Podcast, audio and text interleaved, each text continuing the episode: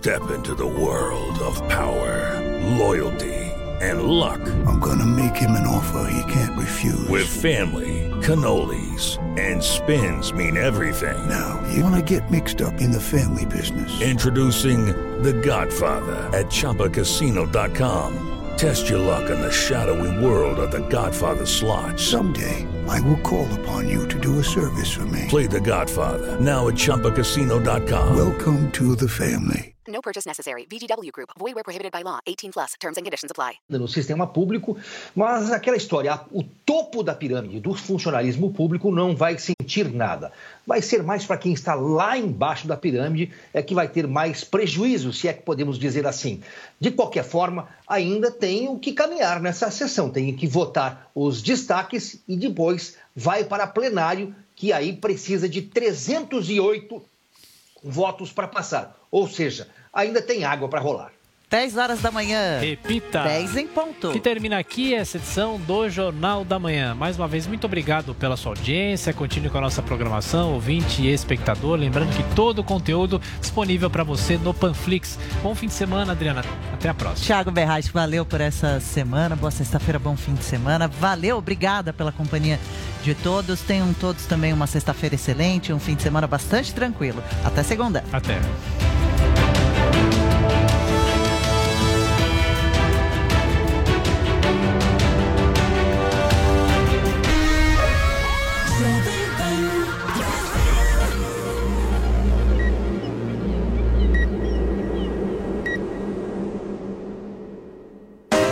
Jovem Pan Morning Show. Oferecimento Loja e 100. Preço, prazo, crédito, entrega, montagem. Loja e 100 é solução completa. E Uniaselv, graduação EAD com tutor exclusivo por turma.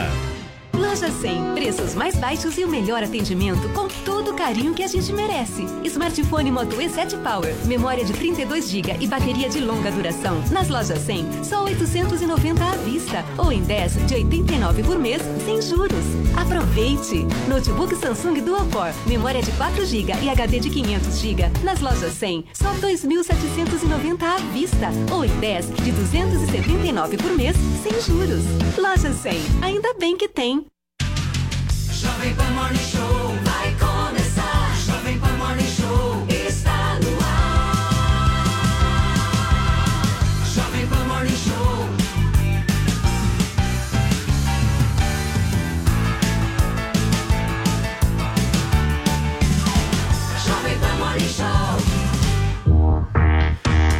Chega mais, minha excelência. Bom dia para você que acompanha a programação da Jovem Pan, a rádio que virou TV. Estamos no ar com a sua revista eletrônica favorita aqui da programação da Jovem Pan. Esse é o nosso Morning Show que segue ao vivo no rádio, no YouTube e na Panflix até às 11h30 da manhã, contando muito com você que está por aí no rádio, você que está por aí em casa, você que está por aí no carro, enfim, onde você estiver. Tem muita gente que nos assiste de barcos maravilhosos. Barcos? Opa, lá em Mônaco, recebi várias mensagens chique, maravilhosas. Caramba, Deus. largadas em barcos, só assistindo Nossa. o que o Adrilles fala. Nossa, que seu público. O seu público é curioso. Não é? Impressionante. Tudo bem, Legal. Paulinha? Hoje é sexta-feira, hein? É, sextou. Qual que é a programação do Finde? Crianças. Mas Né? tem aquela coisa, É. né? Aquela coisa Aquela agitação. É. maravilhosa. A minha família originária não é essa desse programa. Porque você sabe que quando acaba o programa, muitas vezes novas discussões aparecem. Você considera a Coisas. gente uma segunda família, Paulinho? Claro, eu fico mais com vocês do que com muita gente. É né? verdade. Mais com vocês do que com gente da minha família, Sim, às sim. É, e a gente conversa muito depois do programa. Às vezes dá briga depois do programa, as pessoas começam a discutir, levantar assuntos. E ontem a gente achou até interessante trazer hoje para vocês e para esse pessoal do Twitter, que é quem mais entende de tudo nesse mundão. A hashtag é interesses. Por quê? Porque a Drilis Jorge trouxe é, uma pontuação Uma tese, que né? diz: quando um homem convida uma mulher para jantar, há interesse. Óbvio. Óbvio nisso aí. Interesse óbvio. Eu, se eu convido pro pastel com garapa ou um saco de pipoca, é interesse. Eu concordo com a Adrilles, Tá. É, mas ele falou que qualquer amiga, Não, né, qualquer. Paulinho? Não, daí eu falei, ué, Não, é, que esse é estranho. eu Boteca. falei, isso é estranho. você chama pra Isso é muito estranho. Quer dizer, se eu falar Vini, Você pode jantar comigo pra gente conversar? Eu quero. Você vai estar interessado daí? O Vini Você vai estar pagar? Você vai Se ele me convidar. Se eu pagar pra mulher, Não, não, acho que é. interessa. E noivado. Tem uma amizade É, prévia amizade- de quantos é. anos de vocês? Tá, oito Dez anos. Nossa, É, É, isso, muito isso é incomparável. É convite pra almoço. A Agora, um distinção jantar- é essa. Se, se não conhece direito, daí evidentemente é date. Se não conhece É date. tá é date. Tá. Agora, se já tem uma relação, já são amigos, já convivem, já é. trabalham há um tempo, daí não. Agora, eu considero um erro, sabe, você chamar a pessoa que você está interessado para jantar. O jantar é uma coisa pesada, formal. Eu acho que eu Prefere almoço? eu def- Não, não, eu defendo Não? chamar para drinks. drink. Pra pagar menos, O pão drink duro. é sem erro. É pra pagar menos. E, Compra- e você divide a conta, Joel, ou não? Eu divido, eu espontaneamente divido a Pão conta. duro. Nossa Você, Senhora. não, eu acho... Peraí, peraí, peraí, peraí. Você chama a mulher pra Espontaneamente. jantar? Não, drinks. Divide a conta. Deus Drinks. livre, Ah, você nem paga o drink. Nossa, Paga o meu, ué. meu Deus. Não, quando, quando eu falo que não se faz mais Mas, ó, homens mas como olha- antigamente, ó. Se a mulher começa a enrolar muito, tudo daí beleza. Eu não tenho problema, eu, Eu não, o eu não crio constrangimento. Agora, o justo, somos iguais. Nossa. É, Vamos cadê o pagar- cada um feminismo? o cadê o feminismo? Cada um eu acho o o seguinte: o primeiro encontro, eu cumpro minha função de macho provedor e até posso pagar a conta. Agora, a mulher que faz cara de árvore na hora que chega a- o check-in, na hora que chega lá. Como é cara de árvore?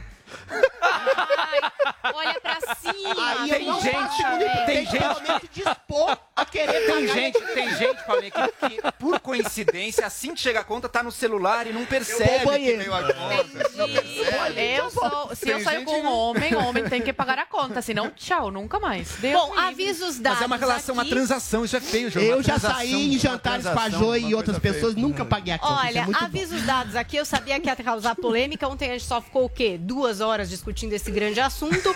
E eu acho que vocês também podem trazer um pouquinho do o que Adris vocês parava pensam. qualquer mulher no corredor Pra e começava perguntar. a falar, É. começava a perguntar. Uma coisa Pois é. constrangedora. Hashtag interesses. Quais são os seus? Em que situação? Conversa com a gente sobre o Morning Show hoje no Twitter usando essa tag. Bom, então a galera participa e dá opinião, né? paga o a que conta, você não paga a conta, concorda com a Adrilles, com as Assuntos oito, também do Joel, programa, com a pode- gente. Convidou pra um saco de pipoca ainda. Manda aí seu tweet, turma. Estamos esperando a criatividade Você de me cada um. pra almoçar já, Adri. Vini, além dessa coisa, pagava só um minutinho, só um minutinho. Daqui a pouco eu levo vocês pra jantar. Antes disso, Vini, Sim, Paulo Matias. O que, que a gente vai conversar no programa de hoje? Quais são as principais pautas da nossa Sim. revista? Olha, vamos falar sobre o clima leve na CPI ontem, né? O Renan Calheiros e o senador Jorginho Melo ali trocando elogios, né? É, entre eles. Vamos falar também eh, sobre o- a invasão ou ocupação né, do MT-ST ontem na Bolsa de Valores em São Paulo. Tem Ana Maria Braga pedindo desculpas por um termo que foi considerado racista. Vamos falar da Fazenda e vamos receber também a youtuber Bibi Tatu aqui no programa, Paulo Matias. Muito bem, agora nós vamos falar com o nosso garanhão da Jovem Pan. Bom dia, Zé Maria Trindade. Quero saber de você se você paga ou não paga a conta. E se chamar pra jantar é um convite afetivo. Bom dia, Zoe. Eu pago. Bom dia. E ainda levo um presentinho, tem que Ah, levar. Nossa! Eu, Adrilha, O tá Zé bem. Maria é um homem à moda antiga. É. Perceba. Eu falei, não Zé- sei fazer mais homens Zé, como antigamente. Ô, Zé, Ô. Zé, deixa eu te fazer uma pergunta. Quando é que você vem pra São Paulo? É só me convidar. Segunda-feira eu tenho um compromisso aqui numa entrevista boa, direto ao ponto com o presidente Jair Bolsonaro. O resto da semana eu tô livre. é Ah, então fechou, Zé. Boa. Então você participa com a gente aqui pessoalmente, que pessoalmente as coisas sempre ficam melhores, Sim. né, Paulinha? Chamar pra jantar, no Zé. O Virtu não é legal, né? Muito bem, turma, vamos começar então o nosso Morning Show desta sexta-feira e nós vamos começar o programa no entretenimento, é, não é na política não. Olha só, a sessão, na sessão da CPI da Covid-19 de ontem, os senadores Renan Calheiros e Jorginho Melo trocaram carinhosos elogios, tais como vagabundo, ladrão e picareta. Nós vamos ver tudo na reportagem agora do João Vitor Rocha. Na sessão desta quinta-feira, o relator da CPI, Renan Calheiros, e o senador Jorginho Melo, da base do governo, trocaram xingamentos com palavras como vagabundo, ladrão e picareta. Os insultos foram motivados por ataques de Calheiros ao governo e ao empresário Luciano Hang. Os senadores quase chegaram às vias de fato e tiveram que ser contidos por outros parlamentares. Eu não aceito interrupção. Ah, não aceita, mas eu falo do mesmo jeito. Tu está aceitando ou não? Mas eu não aceito. Ah, vai pros quinto então. Ah, vá Vossa Excelência com seu presidente. Ah. E com o Luciano Hang. O senhor não, não vai lavar a boca pra lavar do Luciano, pra falar do Luciano. Vá Vossa Excelência com seu presidente e com o Luciano Hang. Um empresário decente. Senhor presidente. Um homem honrado. Vamos- vai lavar sua boca, Vai vai. lavar a tua, vagabundo. E vagabundo é tu, Ah, ladrão. vai lavar picareta. a tua, vagabundo. Senhor presidente. Ladrão, picareta com o Brasil conhece. Provocar. Você é um ladrão, picareta. Você é você, ladrão picareta é você. Ladrão picareta é você. Após o bate-boca, teve início o depoimento do diretor institucional da Precisa Medicamentos, Danilo Trento, suspeito de participar das negociações do Ministério da Saúde para a compra da vacina indiana Covaxin. Amparado por um habeas corpus concedido pelo STF, Trento se recusou a responder a maioria das perguntas dos senadores. Senhor senador, com todo respeito, irei permanecer em silêncio. Quando e como a Precisa Medicamento chegou ao Ministério da Saúde para tratar da Covaxin? Diretor de Relações Internacionais. É, senhor senador, como eu não participei das negociações da Precisa junto à Covaxin, eu não posso lhe responder essa pergunta. A postura do depoente irritou os parlamentares. Diante das negativas, o presidente da CPI, Omar Aziz, evocou o ex-presidente Getúlio Vargas. Dizem que o, o ex-presidente, já falecido, teria se matado, Getúlio Vargas. E a informação, o senhor participou da, da- desse evento com Getúlio Vargas, na morte dele?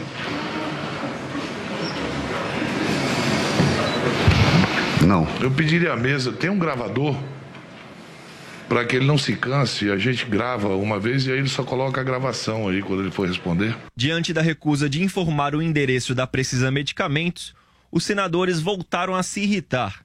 Alessandro Vieira, do Cidadania, defendeu que os parlamentares analisassem a prisão do depoente. Eu peço que já se comece a avaliar a hipótese de prisão do depoente, porque o habeas corpus que protege Vossa Excelência não lhe permite negar informações básicas. São meras qualificadoras. Se o senhor quiser um novo intervalo para conversar com seus advogados, isso sim é seu direito. Mas negar a informação do endereço da sua empresa não faz o menor sentido. Em uma das poucas informações dadas à comissão, Danilo Trento declarou que Marconi Faria, apontado como lobista da Precisa Medicamentos, nunca prestou serviço à empresa. O diretor da Precisa também não entrou em detalhes se mantinha alguma relação com Jair Bolsonaro ou com os filhos do presidente. Nesta quinta, a CPI aprovou o requerimento para ouvir a advogada da Prevent Senior, Bruna Morato, que teria ajudado a produzir um dossiê com denúncias sobre o tratamento de pacientes com Covid. O empresário Luciano Hang também foi convocado para depor ao colegiado na próxima quarta-feira. Hang é investigado por disseminar notícias falsas sobre o kit Covid. Em nota, o empresário disse receber com tranquilidade o comparecimento à comissão e que será um prazer estar presente para falar sobre o trabalho feito no enfrentamento à pandemia. Muito bem, tá aí a reportagem é, que é sobre política, hein, gente? Não entretenimento, embora possa divertir bastante todos vocês que estão nos acompanhando. Zé, eu quero começar com você, é, discutindo em primeiro lugar como é que repercutiu essa treta toda aí de ontem. Mas existe um, um assunto que eu acho que é bem importante, eu quero te ouvir sobre, que é um possível conflito de interesses que está rolando aí entre o senador Renan Calheiros e também a empresa Global, que teve o seu sigilo quebrado pela própria CPI e. ah, descobriram transferências de 9 milhões de reais dessa empresa a uma pessoa chamada Milton Lira. Quem é esse Milton Lira? Hoje é um suspeito de ser um dos grandes operadores financeiros do senador Renan Calheiros. Aí eu quero saber a sua opinião, Zé. A CPI finge que, que, que isso não existe? É, exatamente. Está passando é, é, no Luan. Antes é o seguinte: é, um conquistador, Fernando, o, o, Fernão Cortés, né, da, da Espanha, ele conquistando as Ilhas Antilhas, ele em seguida colocou fogo nos navios para impedir que os seus homens pudessem voltar e considerar a conquista como definitiva. o presidente Jair Bolsonaro cortou e destruiu todos os navios, ou seja, caminhos para o Palácio do Planalto. Esta é a grande queixa da política, ou seja, caminhos empresariais e de políticos eh, desse grupo aí de chegarem ao Palácio do Planalto. Então, os caminhos estão cortados, o presidente queimou os navios. Ladrões de dinheiro público sempre houve e sempre haverá. É por isso que eu digo que corrupção é como unha, tem que cortar sempre. Existem tentativas e até alguns casos de corrupção no- no- nas esferas inferiores do governo? Sim, os ladrões rondam aqui a esplanada dos ministérios como lobos para alimentar a matilha. O difícil e o desafio da CPI, e se não provar isso, estarão dando um, um atestado ao, ao presidente Jair Bolsonaro, essa ligação é que é difícil e é por isso que eles estão prorrogando o- os trabalhos da CPI na tentativa de encontrar essa ligação com o Palácio do Planalto. Então, fica evidente que houve tentativa, houve é, é, subornos e, e- e corrupção lá embaixo. O que não há é essa ligação com a cúpula do governo e a corrupção institucionalizada. Sobre essas tretas, isso está preocupando sim. Soube de uma reunião ontem em que senadores eh, disseram que é preciso colocar um freio nisso e, e ameaçaram, inclusive, jogar o Conselho de Ética. Essa história de um chamar o outro de ladrão, de bandido, isso aí ontem foi considerado sério demais, porque entre senadores. E foi o segundo dia consecutivo de tretas desse tipo na CPI, uma comissão parlamentar, um instru- instrumento importantíssimo do Congresso, né, quando o Congresso toma áreas ali de judiciário e não pode ser levado para uma vala comum. Houve uma preocupação e uma reunião ontem na tentativa de impedir esse tipo de coisa. O ministro, o ministro Wagner Rosário, né, foi chamado de, de bebê, de moleque mimado, de, de- de vários nomes né, impublicáveis lá no plenário da CPI. E ontem, o Renan Calheiros só não entrou em luta corporal com o Jorginho Melo porque foi contido. E em três vezes ele tentou voltar para lutar. Agora imagina, dois senhores, avós, e- e- brigando de tapa no plenário de uma comissão parlamentar. Sobre essa ligação ali do, do, do Renan Calheiros, eu fico pensando dificuldade de explicar isso para o Netinho quando chegar em casa, né? Porque você estava brigando, vovô. É difícil depois falar para o Netinho não brigar na escola, né? E, e sobre essa ligação, por enquanto, a CPI tem é, é, é, colocado de lado isso. É, é, Renan disse lá que não tem operadores, né? Que ele não tem, nunca teve operadores, mas é, a gente é, é, sempre vê que atrás de todo ato tem alguém que com poderes especiais sem mandato. Isto é um sinal claro de, de, de operação em nome de alguém. Aqui em Brasília não é assim você chegar e roubando, não. Você precisa ter poder e, e ter votos.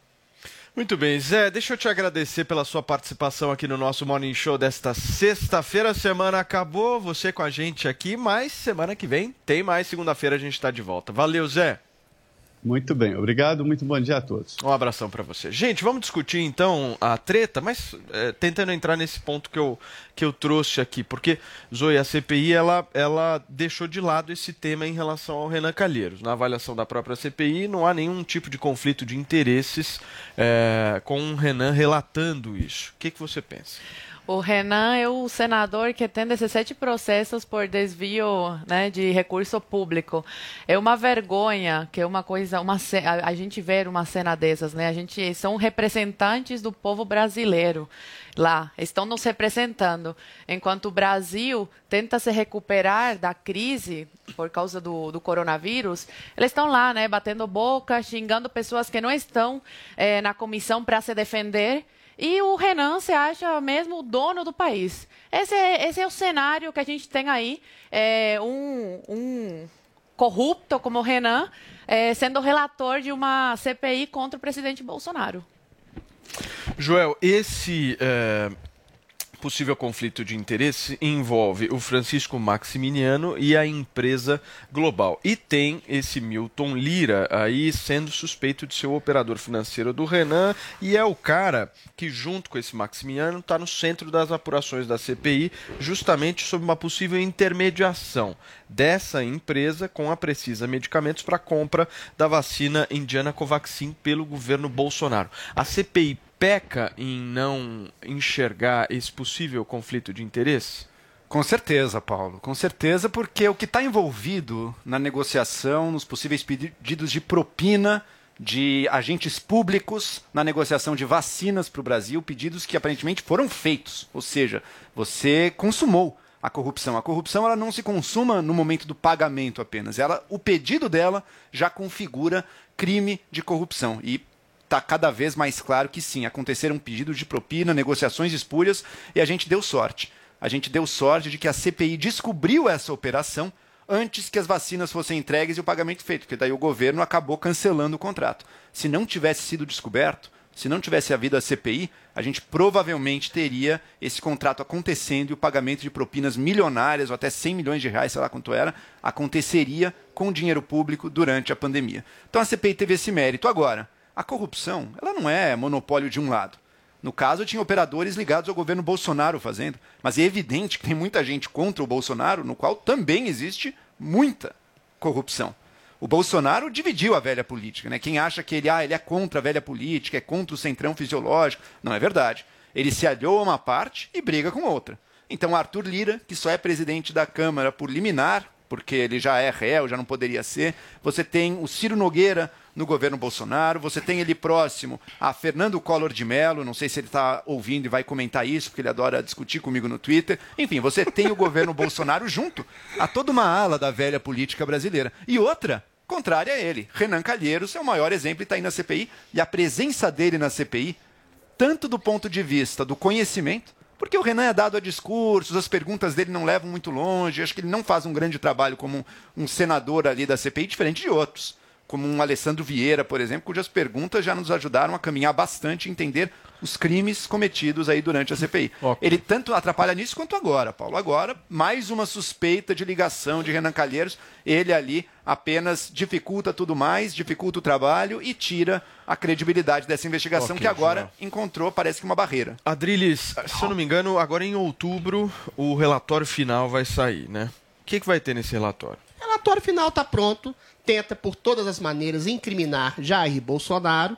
Eventualmente, um relatório feito por senadores acusados, eivados, atolados em denúncias de corrupção, como Omar Aziz, cuja família chegou a ser presa por desvios de saúde no estado do Amazonas, e Renan Calheiros, que tem quase duas dezenas de processos de corrupção nas costas. Eu acho que esse ódio estético a, um inimigo comum, que é o Jair Bolsonaro, que, como o Zé bem disse, parece que cortou os caminhos da corrupção, Todo o ministério, quanto mais o da saúde, tem denúncia de corrupção, é claro, porque tem picareta, não tem jeito de você administrar isso tudo. A questão é quando você ceifa na raiz a possibilidade de corrupção, e essa CPI está investigando uma corrupção que não houve. Ou seja, a possibilidade da projeção da utopia da corrupção que não houve. Ou seja, o Bolsonaro vai ser acusado de quê? Rigorosamente nada. Então, esse ódio estético ao inimigo em comum faz com que por exemplo, o, seja eleito um velho gagá nos Estados Unidos que deixou milhares à míngua lá no Afeganistão, que seja solto e é, elege, quase eleito pela nação um corrupto notório como Lula, e que seja uma espécie de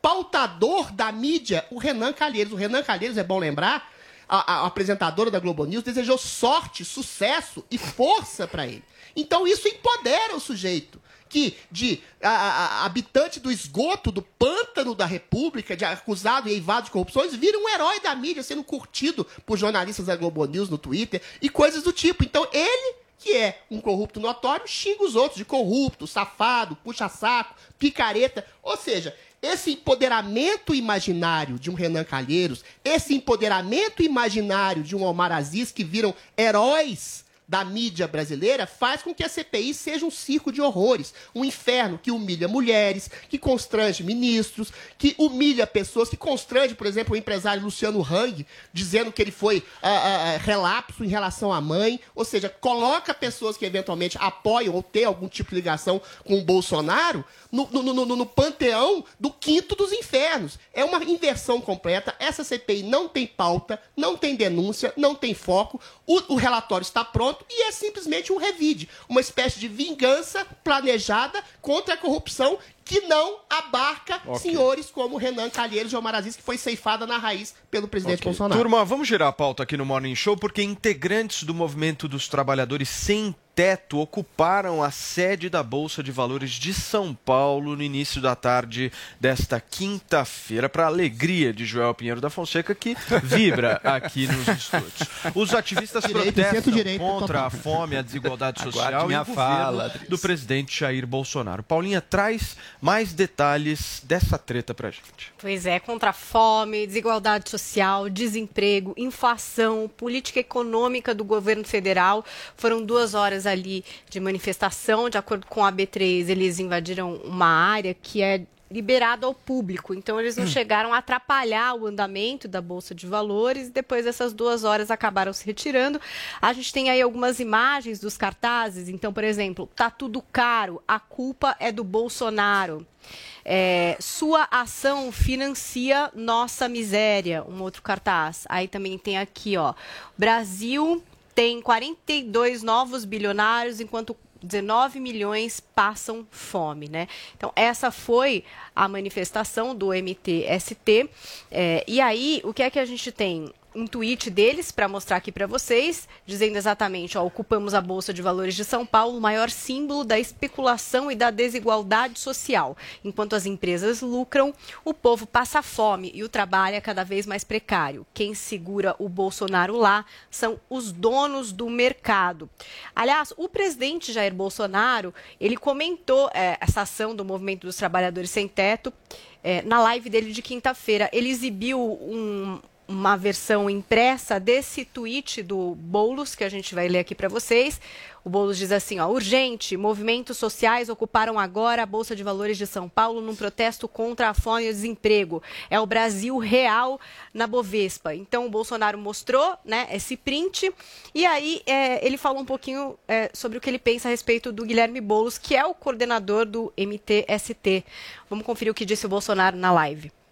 Prezado Boulos, fique em casa, a economia gente vê depois. Agora, querer me culpar aqui da fome no Brasil, né? Ele, fala, ele que fala. E desemprego, você está de sacanagem, né? É um paspalhão, realmente. Né? É eu procurando aí fazer demagogia.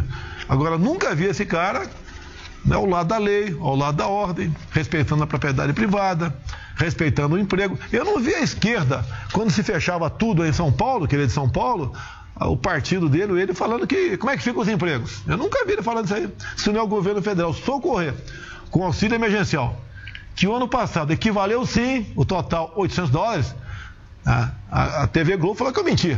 tá? Mas fazer as contas é um pouquinho acima de 800 dólares, fazendo as contas com o preço do dólar atual. né? Nós procuramos atender na medida do possível. Olha, o Bolsonaro também disse o seguinte: Boulos diz que o protesto é contra a fome e o desemprego. Prezado Boulos, o que você fez, o que seu partido e a esquerda como um todo fizeram para que as pessoas não perdessem a renda em 2020? Vocês fizeram tudo ao contrário quando apoiaram a política do Fique em Casa. Muito bem, Paulinha. Tá aí um bom resumo do que aconteceu ontem em frente à sede da Bolsa de Valores de São Paulo. Fala, A. Zoe fez uma observação aqui Qual? que ela acha que o Bolsonaro colocou cabelo. Colocou cabelo? Você achou, Zoe? Tá diferente? É, Você tá com mas você achou que era o quê? Tá com volume. Tá, é, pode ser, aquela que cola aqui. No cocô Interessante. Gente, eu falei em off pro Vini, ele já me Era em off, não tem off. Cadê seu jornalismo? Olha, cara? dá uma olhadinha Olha lá, pra vamos quem nos acompanha por imagens. Gente, É, parece mesmo, ó. Galera que tá participando Até no pintou, Twitter, não? dá opinião. Bolsonaro Pintou. botou ou Tá não botou um de caju, acho que ele pintou de novo. Eu acho que ele pintou mesmo. A Adriles, Muito tá com invejinha. É, é. Tudo bem. Mas o Adriles fez a operação e ficou incrível. Dá uma olhada na quantidade de cabelo que nasceu. Para de crescer. Tá muito bem. João Pinheiro da Fonseca, vamos botar um tempero nessa discussão aqui. Eu quero saber o seguinte de você, meu caro amigo. Ah. Invadir a Bolsa de Valores é protesto ou não? Não, é uma forma de protesto. Legítima. Agora, não, não diria que é legítima, mas diria também que não é muito eficaz. Eu não sei o que eles esperam ganhar com isso. Eu acho que neste momento a gente está precisando de pessoas capazes do bom diálogo, da boa política, da colaboração. O empresário, a pessoa que investe na bolsa, ela não é contrária ao trabalho. Uma coisa não está contra a outra. A gente precisa ter empresários comprometidos com o bem comum, assim como trabalhadores também. A gente precisa da nossa economia funcionando. né? Então, acho que esse, esse protesto eu entendo até as causas da indignação. De fato, a desigualdade brasileira é gritante. De fato, tem muita gente passando muita necessidade. O Bolsonaro perguntou o que, que a esquerda fez lá atrás, em 2020, pelos pobres. Olha, Bolsonaro, não sei se você lembra. Inicialmente, o governo não queria fazer auxílio emergencial. E quando quis, disse que ia ser de 200 reais por três meses apenas. Se o valor aumentou, é justamente porque a, a oposição se mobilizou e pressionou para que a coisa fosse maior. E daí o Bolsonaro aceitou e o valor cresceu. Então, sim, a esquerda, inclusive a oposição como um todo, se mobilizou para ajudar as pessoas, porque aquilo era o que precisava ser feito. E veja, eu disse lá atrás e repito agora: em 2020, a forma como o governo Bolsonaro lidou com a pandemia no que diz respeito à economia foi correta. Fez, atrasou, precisou da pressão, mas fez. E fez um auxílio emergencial que, no pior da pandemia, conseguiu reduzir a miséria no Brasil. Então, em 2020, do ponto de vista da saúde pública do governo, foi aquele desastre. Do ponto de vista da economia, não. O governo fez. 2021, o governo negligenciou essa parte social e econômica da pandemia. E por isso as pessoas estão sofrendo agora, estão sofrendo passando fome, estão sofrendo com insegurança alimentar, existe, Adriles, e estão sofrendo também com a inflação. A inflação está carcomendo todo mundo. Agora o Banco Central começando a reagir. Vamos ver o que o governo vai fazer. Agora, Bolsonaro, o mesmo recado do MTST vale para ele. O conflito, essa retórica da briga, de achar os culpados, não tem nada a ver. O estado de São Paulo, que segundo Adriles foi o maior desastre de todos, é o estado que cresceu, é o estado que puxou o Brasil para cima. Então, essa contraposição entre ter feito isolamento ter crescimento econômico não é verdade. O que é preciso é todo mundo trabalhando junto, pensando no bem comum. Eu não tenho nenhuma ilusão de que o Bolsonaro vai fazer isso. Eu espero que algumas lideranças dos MTST e outros movimentos consigam pensar dessa maneira. Ok. Adriles, no que, que você discorda da fala do Joel? Absolutamente tudo. Ele está fazendo um sofisma completo. O que o Bolsonaro tentou fazer em prol da economia é deixar ela como ela estava. Ia morrer todo mundo. Crescendo através da economia girando, através Tava da geração. crescendo? Peraí, Joelzinho, Tá bom, que ele te falo. ouviu, hein? Vamos ser justos crescendo aqui. através da economia girando, através do emprego girando, através do trabalho, da renda, com normas eventuais, sei lá, de uso de máscara, álcool gel, distanciamento social, mas não trancando todo mundo em casa, como a esquerda sempre quis. Isso sim foi o modelo de socialismo. Todo mundo em casa, aí o governo é obrigado a pagar o mínimo salário para as pessoas, todo mundo fica, sobretudo as classes C, D e E, com poder aquisitivo bastante rebaixado, 600 reais, que é mais ou menos o custo de um bife lá no restaurante Gero, e aí a burguesia, que não precisa eventualmente trabalhar muito, fica com muito dinheiro, e aí é a inversão completa da realidade proposta pela esquerda. O desemprego, a fome, a miséria, a inflação foi causada, sim, sobretudo pelo isolacionismo social. E esse tipo de isolacionismo social é paparicado pela mídia. E o MTST, que invade propriedade privada, um bem sagrado da economia liberal, é sal- salvaguardado pela mídia. O Guilherme Boulos é visto como moderado, um sujeito que incentiva invasões, um sujeito que demoniza Ocupações, a força Adriles. de produção da economia motriz. Um grande país não tem, não se coloca sem grandes empresários, porque grandes empresários fomentam emprego, fomentam trabalho. Um grande mercado de capitais fomenta mais geração de emprego, mais geração de, de trabalho. Então, a esquerda demoniza aquilo que é o fulcro, que é a base da economia que dá sustento às pessoas. A empresa demoniza até ano passado o trabalho através do isolacionismo racional. E aí a empresa quer, e aí a esquerda quer eventualmente distribuir um dinheirinho pouco para que o Estado seja soberano, autoritário e fomentar um princípio de socialismo. É basicamente isso. E a mídia aplaude. É, é e, a, e parte é da burguesia. Sabe quem, o que é mais invertido, só para completar? Sabe quem mais vota em Guilherme Boulos e seus asseclas? É a burguesia. Ou seja, o Brasil é o país da mentalidade invertida, subversiva e insana. Olha a Drilis, hipocrisia. só, só, só um minutinho, Zoe, que o Adriles promoveu uma fake news aqui. E eu preciso constatar. Ah, já sei no o que é. Gero não tem bife. E você É porque eu sou pobre. já foi É, você lá. Eu nunca fui no Gero. Você já foi Foi lá. sim, já foi Nunca sim. Eu sou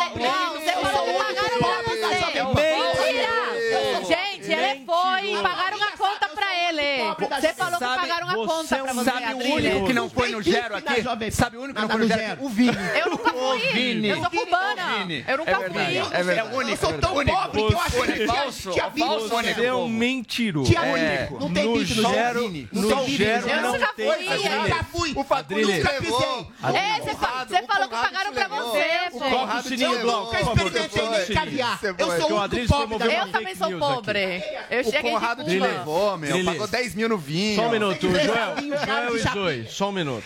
Deixa Jesus, eu colocar aqui vamos os pingos dos is desse programa. Não sei nem o que é o Gero. Você promove fake news aqui abertamente, dizendo que o Gero serve é, bife. Bife Segundo, não sem bife? Você Olha já foi várias vezes lá. E não sei trem do Todas Gero. as vezes que não você foi trem. lá você nunca pagou porque sempre pagaram é, juro, sempre, é, sempre pagam é pra ele. Eu já fui é. em dois restaurantes chiques porque alguns amigos ricos é. meus me pagaram.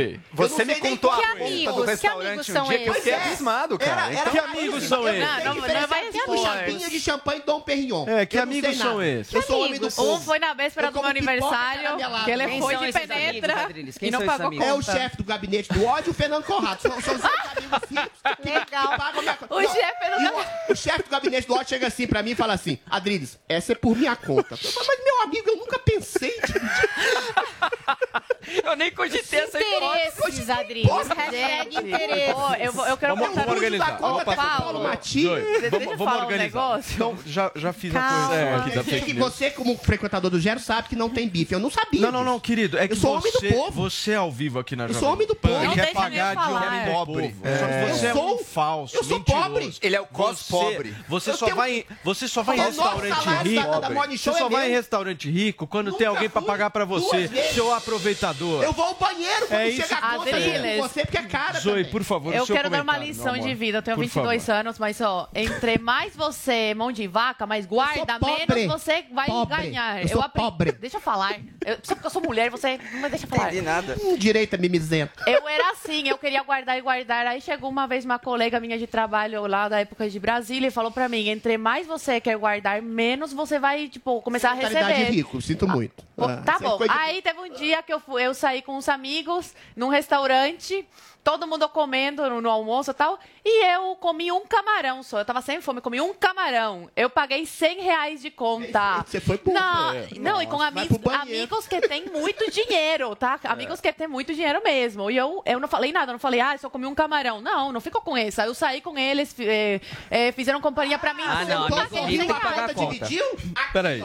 Amigo, mas aí você nunca mais saiu com eles, né? Não, só eles, mas foi o camarão é mais caro da minha vida. Só saiu por interesse. Vamos voltar MTST. vamos sair do camarão voltando pro MTST. Ok, eu queria aqui fazer um elogio à Jovem Pan, não puxando o saco, mas realmente eu fiz uma pesquisa aqui rápida. É uma, um dos poucos meios de comunicação que falou, rei, hey, tipo, o que foi mesmo ontem foi a Jovem Pan, até mostrei pro Vini. To, é, todos os meios de comunicação, os jornais hipócritas falando que foi ocupação, não, foi invasão. A única que falou que foi invasão foi a Jovem Pan, tá? Foi invasão. Olha a hipocrisia dessa mídia, né? Para eles, uma invasão à Bolsa de Valores isso é democrático, é manifestação do bem. Agora, no dia 7 de setembro, na manifestação da direita, era manifestação antidemocrática. Olha a hipocrisia, né?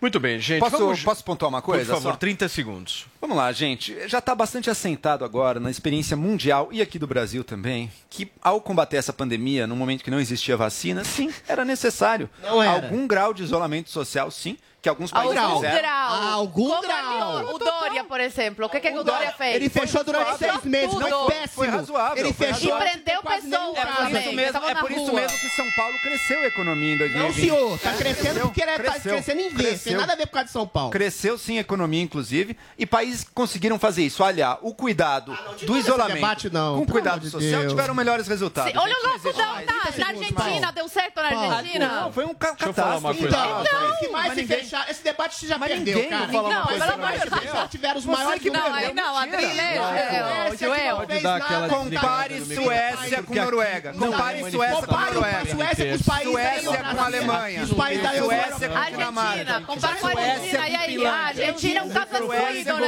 E a Argentina. Ninguém depende total, Zoe. Nós vamos girar a pauta e girar o assunto aqui no Morning Show. E olha, gente, em entrevista ao jornal o Globo, o ex-presidente da República, Fernando Henrique Cardoso, disse que o PSDB deve participar das manifestações dos partidos de oposição contra o governo do presidente Jair Bolsonaro. É o Fernando Henrique firme e forte na campanha, Campanha. do Dória, né, Vini? Não, o Dória, assim, fica felicíssimo cada vez que o Fernando Henrique dá uma entrevista, né? O Eduardo Leite também deve pular de Deve alegria, achar o né? máximo. Deve achar o máximo as entrevistas do Fernando Henrique Cardoso, porque dessa vez, entrevista ao Globo, como você disse, né, Paulo Matias, ele defendeu aí que o PSDB esteja, assim, nessas manifestações, as próximas manifestações marcadas aí pela oposição, incluindo o PT, de quem o PSDB foi rival por muito tempo, principalmente Fernando Henrique Cardoso, né, que rivalizou ah, com Lula em seus governos, mas ele acha que tem sim que haver essa frente ampla contra o governo do presidente Jair Bolsonaro. Vamos colocar na nossa tela o que disse então o ex-presidente Fernando Henrique Cardoso. Ele disse o seguinte, Paulo, ó, é bom que se crie uma frente ampla, que haja diversidade de opiniões, mas que sejam todas a favor da democracia. Eu não discrimino o PT. O PT não é intrinsecamente contra a democracia. Nunca foi. O governo do PT muitas vezes dava a sensação de ser, mas não há um sentimento genuíno do PT, do PT, perdão, de ser contra a diversidade de opiniões. É, tá firme e forte ajudando o Dória. Né? E o Lula- o Lula tá- Lula lá. Esse Fernando Henrique, assim, eu, eu nunca É o maior vi- cabo eleitoral do eu Lula. nunca vi um cara ajudar tanto o Dória como esse Fernando Henrique. Zoe Martinez, eu quero saber a sua opinião sobre FHC. Olha só, é, a gente, é farinha do mesmo saco, né? Ontem a gente estava falando sobre as pesquisas que colocam o Bolsonaro, né? Perde para todo mundo. O Bolsonaro vai perder ano que vem para todo mundo. Mas a gente vê essa turminha aí, todos do, da fa- farinha do mesmo saco, se juntando, né? Para ir contra o Bolsonaro. Por que o medo, se o Bolsonaro tá lá atrás nas pesquisas? Aí o FHC me chamou a atenção que ele falou que o PT defende a, a democracia, a liberdade. Só que assim, só para avisar, o PT financiou ditadura no meu país, em Cuba, na Angola, na Venezuela. Muito democrático, né, o PT? O Joelzinho, eu, você como aquele cara ponderado, né? Aquele cara que, que busca... Não, não, o Joel é assim, ele é agregador, É. né? É um Tenta cara agregador. o Depende do diálogo. Cara- dia. é um cara que tá na lista não tá governo, muito. tá na lista contra o Isso. governo. É verdade, Lembram? é. Ele foi citado duas nas duas listas. O Adriles estava em nenhuma, tá? Eu quero entender de você. É bom frisar que o Adelis não estava em nenhuma mesmo. Bolsonaro deixou de me seguir, que eu sou isento. Peraí, peraí. Eu quero entender do Joel justamente o seguinte. Qual que é a do Fernando Henrique Cardoso? Em um minuto, querido, por favor. O Fernando Henrique Cardoso ele tem um apreço e uma estima muito grande pelos ideais e pelo legado da Constituinte, da redemocratização, e ele vê isso, e o PT, MDB, PSDB fazem parte dessa história. Eu acho que ele vê dessa maneira, e eu acho que também são duas estratégias diferentes que existem em jogo aqui. Uma delas é pensar na eleição em 22, dizer, olha, a gente precisa de uma alternativa. Não dá para aceitar um governo tão ruim quanto o Bolsonaro, uma catástrofe em diversos é pontos. É, viva! Peraí, turma. Peraí. Zoe e Adrilinho, peraí. ba- baixem a periquita aí. O, o, o governo Hoje ele Bolsonaro. não tá democrático. o, do- o governo Bolsonaro é uma catástrofe em diversos pontos. Mesmo em ponto de discurso que muita gente confiou que podia melhorar, combate à corrupção, fez nada, zero. Ah, reforma. Fez zero, Zoe. Fez Não zero. teve corrupção. Não, Teve ó, não, corrupção. propina, não, Ministério Qual do Meio propina? Me Ambiente. fala uma. Covaxin, cara, tá aprovada. Covaxin um tá- tostão de Covaxin. Peraí, Por quê? peraí, Porque a. CPI descobriu antes, Adriles. Ah, ah CPI, CPI, né? É, sim, é verdade. Vocês não querem. Isso, vai, torce vai pro, pro Bolsonaro. 17 pro processos Arthur. Peraí, ô, peraí, o Arthur Lira peraí, Ciro. Nogueira. Por que, que você não fala deles? segue. Termina o argumento, Joel. Eu não sou, eu não apoio o Lira. Eu apoio o Lira, querido. Sim, Apo- óbvio não apoio. Você sempre defendendo o apoio. governo, então critique. Mas o Lira... Saiba criticar, Zoe. Saiba criticar o seu governo também. Vamos lá. Combate à corrupção não fez nada. Reforma econômica foi um fiasco, fez muito menos também. É preciso melhorar. Agora, melhorar não é voltar nesse retrocesso. Não é voltar para os anos PT que, olha, Fernando Henrique, tudo bem, no discurso é um pouco menos ditatorial, embora menos, mesmo no discurso tenha coisas bem absurdas ali se a gente for ver. Agora, na prática, comprar deputados, usar as estatais de grande, de grande, de grande centro de compra de partidos, de deputados, não foi só o PT, mas o PT estava na cabeça. Então isso é atentar contra a democracia também. Então isso não está ok. Então o Fernando Henrique, eu acho que ele não está olhando tanto para 22, ele está pensando no impeachment agora. No impeachment você se une com todo mundo. Eu prefiro pensar em 22. O Brasil precisa de uma alternativa melhor do que o. Bolsonaro e melhor, muito melhor do que o PT. Caia na também. real, não tem. É Adriles, Bolsonaro Lula. Eu lá, quero, lá, eu quero saber de você justamente o É- seguinte. não, é quem é real. que só um minuto, gente, só um minutinho. eu quero saber do Adriles o seguinte: quem é que ajuda mais o Dória? É o Fernando Henrique Cardoso ou o Eduardo Leite? Veja bem, o Fernando Henrique é, é Lula. Fernando Henrique é PT. Ele pratica a gentil hipocrisia tácita de querer apoiar o Dória, porque ele sabe que, eventualmente, o PSDB está carcomido por dentro, o PSDB não representa mais ninguém. O que era a direita do PSDB foi cooptada pelo bolsonarismo, que era, eventualmente, o que se chama de esquerda do PSDB foi cooptada pelo lulopetismo. Então, o PSDB está sem identidade. E nesse teatro de tesouras que tem há 20, 30 anos quase no Brasil, que alternam esquerda mais moderada, esquerda mais radical, PSDB e PT, o PSDB, o Fernando Henrique, está querendo empurrar o PSDB para ser um puxadinho do PT, para ter uns ministérios no eventual, provável, possível governo Lula, para depois tentar voltar ao poder. Ou seja, é pragmatismo político de um candidato, de um homem, quer dizer, de um ex-presidente, que é um homem de esquerda e quer ser a segunda opção para o PT, um puxadinho do PT. Agora, só reiterar, isso de dizer que o PT não é democrático é uma falácia ignominiosa.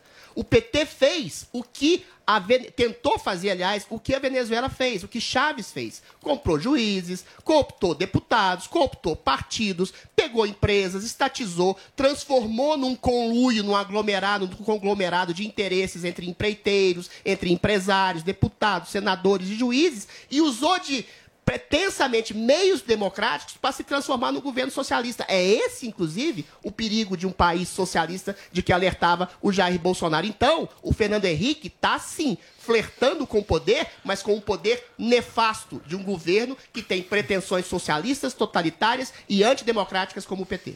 Muito bem, tá lá firme e forte o Fernando Henrique ajudando o Dória. Firme e forte. Nunca vi cabo eleitoral melhor aí, Dória não existe. do que o Fernando Henrique.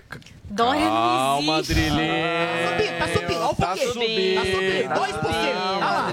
Tá subindo. Já subiu Já de chegou, saiu de um pra três. dois. É, aumentou 50%. Olha o foguete, olha o foguete. Já subiu de 2 50%. para 3.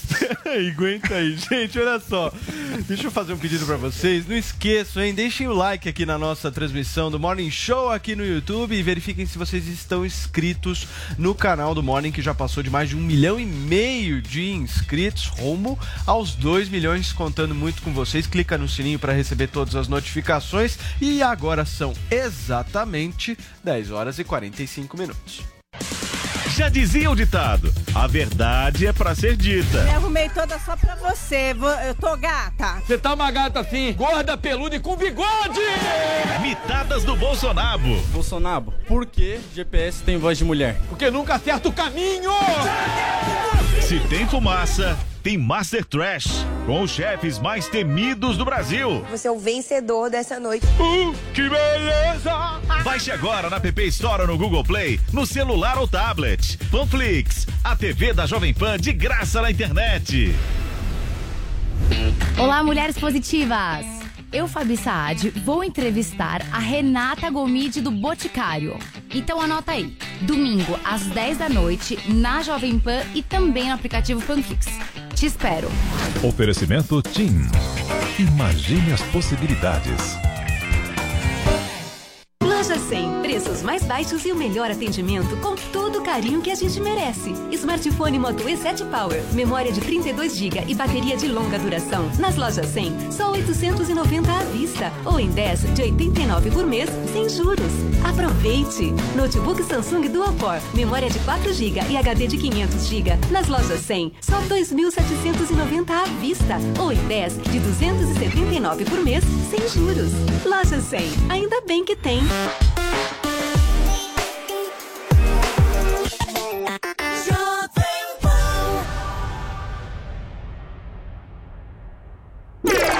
Chegou, tá no ar, vai começar, pode ter certeza. Chuchu Beleza. Chuchu Beleza, oferecimento Anhanguera. Preparamos o seu retorno seguro para a sala de aula. Agora você está muito mais perto de realizar seus sonhos. As aulas presenciais voltaram na Anhanguera, com todos os protocolos de higiene para garantir a segurança dos nossos alunos. Escolha seu curso e venha estudar de um jeito inovador, com bolsa de estudo de até 60%. Consulte condições e ainda conte com o canal Conecta, portal que te liga ao mercado de trabalho. Não perca essa oportunidade. Inscreva-se já em anhanguera.com para você poder. Sandra, meu nome é Sandra. Gente, posso falar? Não tô acreditando que de novo eu não vou pra Portijo esquiar esse ano no 7 de setembro. Não, sério. Até quando essas fronteiras do Chile vão ficar fechadas? Me fala. Não, vai ser o segundo ano consecutivo que eu não vou pra lá, né? Será que esse presidente do Chile tem noção que fechando o país ele tá impedindo os brasileiros de esquiar? Não, fora que quem é ele pra mexer com o direito de ir e vir dos brasileiros, né?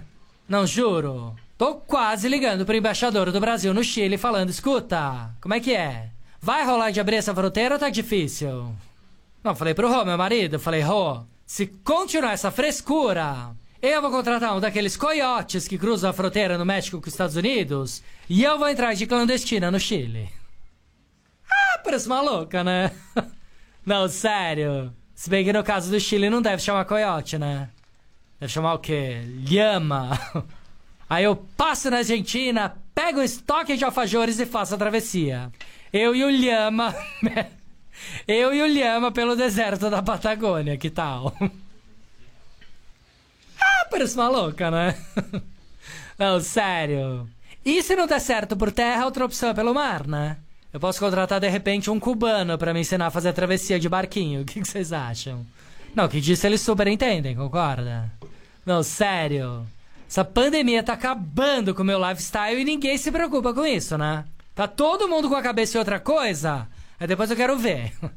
E o esqui do brasileiro, ó. Bau, bau. Sandra, meu nome é Sandra. Chuchu Beleza! Ouvir mais uma historinha? Então acesse youtube.com barra chuchu beleza.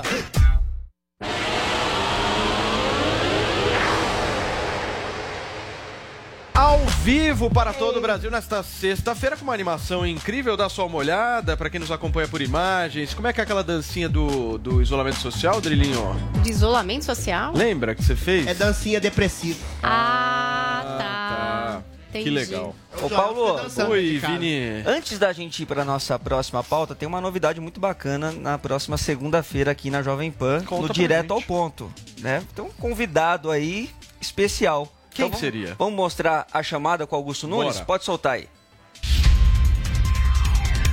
O primeiro aniversário do Direto ao Ponto será comemorado com um programa especial.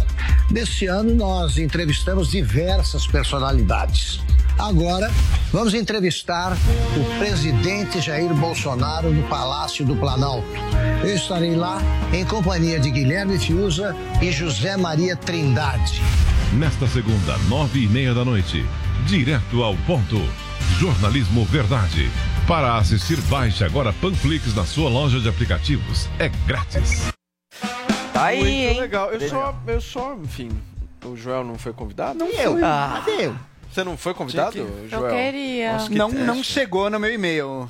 Talvez no É. spam, mas deve ser. O Augusto, Eu acho que então, o Morning Show, eu tô concordando com a Paulinha, o Morning Show é a malhação da Jovem Pan. É. A gente é o, É treinamento. é o segundo time de o Augusto- adolescentes. o Aqui Augusto é Jovem. Frias, então. E o Augusto. Nunes entrou no Morning Show no começo, Entrou passou pela Morning, malhação, agora tá Aí no prime time. Ele era do Morning. Mas Era do Morning. Brincadeiras Isso é parte, vai ser uma baita de uma entrevista exclusiva aqui da Jovem Pan, ao vivo, certo? Exatamente. Ao vivo para todo o Brasil, nove e meia da noite, segunda-feira agora, com o presidente Jair Bolsonaro, Augusto. Fiuza e o nosso Zé, o o Morning está representado. O Zé Maria tá lá, ele é um pouco Morning Mas o. Augusto descobriu, da Jovem Pan. o Augusto descobriu segunda-feira passada Hum. que o Adriles participou do BBB.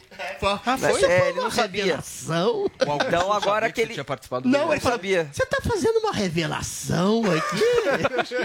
Agora ele pode chamar nunca mais. Ô, Augusto! Adriles é velho conhecido da Ah. Globo. Pois Né, é, pai? é, ressentido um pouco, mas Gente, olha só, a apresentadora Ana Maria Braga pediu desculpas após usar a expressão inveja branca durante o programa Mais Você. Ela foi acusada de racismo, né, Paulo? Pois é, ela estava conversando com o repórter Fabrício Batalini, que aliás já foi aqui do nosso time da Jovem Pan, tá na Globo faz um tempo já. E aí ele estava numa plantação de girassóis e tal. E aí a Ana Maria falou lá: Nossa, tô sentindo uma inveja boa, uma inveja branca de você e tal. E aí isso repercutiu na internet, porque para muitos esse termo é considerado racista por associar a ideia de que algo positivo é branco e algo negativo é preto, né? Então, enfim, tem essa discussão a respeito desse termo e tantos outros. A gente já trouxe muito esse assunto aqui no Morning Show, né? E aí, Ana Maria, lendo os comentários que começaram a aparecer na internet, resolveu se colocar a respeito disso. Vamos ouvir o que disse Ana Maria Braga. Eu li os argumentos na internet é, e quero agradecer, né? Porque eu vi que as pessoas têm razão. Pessoas é, que, de repente, ao longo da vida inteira, eu diria assim, pessoas que têm um, um RG mais antigo, né? Como o meu, às vezes usam algumas expressões e que fizeram parte, né? De um outro mundo, de um outro momento. É, e que eu faço questão de voltar aqui e pedir desculpas, né? É, porque com isso eu aprendo. Sinceramente, eu vejo uma oportunidade para todos nós, né, de aprendizado. É, para aos poucos, né, irem aos poucos não, espero que sumam rapidamente, que são vícios de linguagem. Então, humildemente eu venho aqui e peço desculpas, tá bom? Não se repetirá. Tá aí o que disse Ana Maria Braga. Tenho certeza que o Adriles concorda com ela. O que, que você tá bufando? Eu tenho, eu tenho irritação. Por Isso, isso é disseminação de ignorância, Paulo. Isso é disseminação de falta de informação, de fake news. Inveja branca é um termo que quer dizer inveja velada, inveja escondida. Termos quanto branco e negro não tem rigorosamente nada a ver com cor da pele. Ovelha negra, por exemplo, é porque é uma ovelha que tem um gene recessivo. Humor negro, que tem a ver com ah, humor obscuro. Sei lá, me dê um branco não tem nada a ver com, com cor de pele, ou seja, o sujeito tá com a cara meio amarela, tem a ver com icterícia, não tem nada a ver com chinês. Ou seja, essas expressões que, que denotam cores não tem necessariamente nada, nada, nada, nada, nada que ver com expressões de racismo. O racismo real no Brasil é episódico, é circunstancial. Mas eu acho, eu tenho uma teoria. Esses movimentos identitários radicais que se insuflaram e que tomaram conta da Rede Globo, é a esquerda identitária, né? Que toma e politicamente correta, e que coloca esses vícios de cima para baixo, de origem na, na, na, na- linguagem, na intenção, eles realmente eles querem provar que existe um racismo estrutural, que todo mundo é racista, que todo mundo deve ser um racista desconstruído. Balela, balela. Você só é racista, você só exerce o preconceito ou opressão quando você tem a intenção de denegrir, que também não é uma palavra racista, que tem a ver com Homero, com nuvens negras, não tem nada a ver. Quando você tem a intenção de deixar para baixo uma pessoa. O país, Brasil, é o país menos racista do mundo e esses movimentos identitários ficam inculcando falsos preconceitos na linguagem, no comportamento, no vocabulário das pessoas, para exportar e importar para dentro das pessoas um falso preconceito que não existe. Ok. Ana Maria Braga, pesquise e pare de disseminar informação falsa. Você não é racista. Joelzinho, eu tô dando uma olhada aqui no nosso vocabulário, tem vários casos como esse. Olha só, meia tigela, cor do pecado, Meia tigela? samba do crioulo doido, ter um pé na cozinha, Criado mudo. criado mudo, Não é racista. cabelo ruim. Não, são. co- Cabelo Não ruim, sim. Ó, Cabelo esse ruim, aqui- cabelo esse Cabelo aqui- ruim esse é. aqui Pode eu até já ser usei. Agora deixa eu falar, deixa eu Não falar. sou tuas negas. Não Sim. sou tuas negas. Denegrir, como o Adriles bem Não é. colocou. Não, a origem não é A racial. coisa tá preta. Tá escura. A coisa tá Tá preta. escura. É, treva peraí, e luz. expressão- Inveja branca, criado mudo, como a Paulinha falou. Ai, Enfim, são perdida. vários. mudo não Criado é. mudo é uma Não é, invenção. invenção. É, mas isso deixa, isso deixa eu- é ou não é racismo? Deixa eu, deixa eu diferenciar duas coisas. Primeiro, é o racismo enquanto problema social brasileiro. Nesse ponto eu digo e sem pestanejar muito, é um problema sério, é um legado sério com que o Brasil se tem que lidar. Não é só episódico o racismo no Brasil, ele é sistêmico, ele é muitas vezes é cultural, ele perpassa muitas coisas e a prova disso está na desigualdade. Veja como é que é o Congresso brasileiro, veja quem está nos restaurantes caros brasileiros como cliente, não como funcionário, veja quem está nos restaurantes de luxo, veja quem está nos shoppings, veja quem está nas diretorias das grandes empresas. Há uma desigualdade racial brutal no Brasil. Ela precisa sim ser resolvida e isso vai causar resistência, sim, porque a desigualdade, o legado da escravidão gera também um legado de uma percepção de que o lugar do negro seria embaixo, o lugar do branco seria em cima. Isso é racismo, a gente tem que enfrentar isso. Agora, nesse enfrentamento, não é tudo que é racismo. Você tem que escolher o foco. Você tem que saber o que, que realmente perpetua situações injustas. O que, que é irrelevante e o que, que é inventado.